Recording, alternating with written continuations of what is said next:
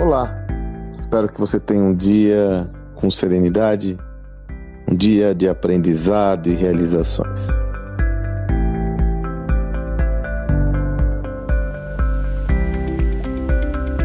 Recebi uma indicação de um texto, de uma referência da minha amiga Beth Martins do meu sucesso.com, de um autor indiano. O nome dele é Gurav Behala. Ele escreve na Forbes, um colunista da Forbes.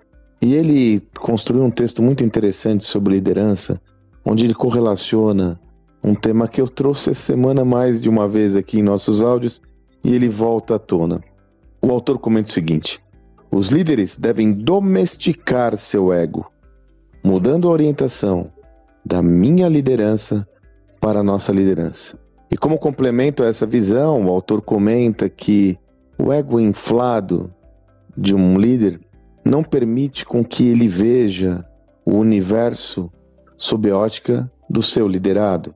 Ou seja, ele não consegue desenvolver o exercício da empatia. E é curioso que o autor coloca um elemento que eu coloquei em um dos, um dos áudios dessa semana. O líder faz com que, dessa forma, as pessoas tenham que fazer aquilo que ele deseja.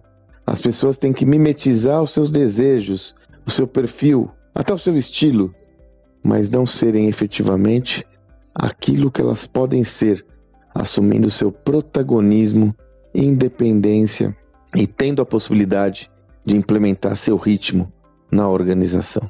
Mais uma vez, o ego surge aqui nas nossas conversas e agora ele surge com uma perspectiva a respeito dos efeitos nocivos do ego para a liderança. Parece que até é óbvio essa estrutura, já que o, o ego, uma pessoa com ego muito inflado, ela sempre vai colocar como prioridade a sua própria visão de mundo em detrimento da do outro. Ela sempre vai colocar é, como pauta principal suas demandas em detrimento da do outro. Você já não teve uma experiência quando você vai conversar com alguém que tem essa característica? E aí você, o indivíduo pergunta para você: escuta, minha amiga, meu amigo, como você está? Você fala 30 segundos e ele pega a carona que você está falando e começa a falar dele ou dela mesmo. Aí ele fica dois, três, quatro, cinco minutos explorando suas próprias qualidades. E aquela pergunta, como você está, você percebe que era absolutamente retórica. Era só um abre para puxar a sua própria visão de mundo. Assim, dá para perceber que um dos inimigos número um da minha, toda a minha abordagem hoje é o ego, seja no processo de aprendizado, e agora uma outra dimensão que é a da liderança. Ah, mas o ego não é relevante, nada disso. O ego é fundamental, como as escolas de psicologia explicam muito, né? O superego, o alter ego e o próprio ego em si. O ego faz com que você tenha uma autoestima num bom nível que é fundamental para segurança e confiança no que você vai fazer. O grande ponto é você passar do ponto e deixar se iludir pelo aquilo que os outros acham que você é se iludir pelos elogios, se iludir pela ribalta. Na realidade, o, a, o ego inflado é o grande problema. Dessa forma, a solução reside no equilíbrio.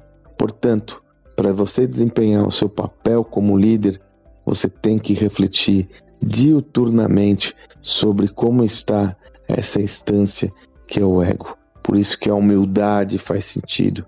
Por isso que você ter o autoconhecimento faz sentido. Do contrário, você não vai conseguir construir valor por meio do próximo. Você não vai construir valor por meio do próximo. A sua orientação exclusiva vai ser na sua realidade, minimizando inclusive o seu potencial. Espero que você tenha um excelente dia e até amanhã.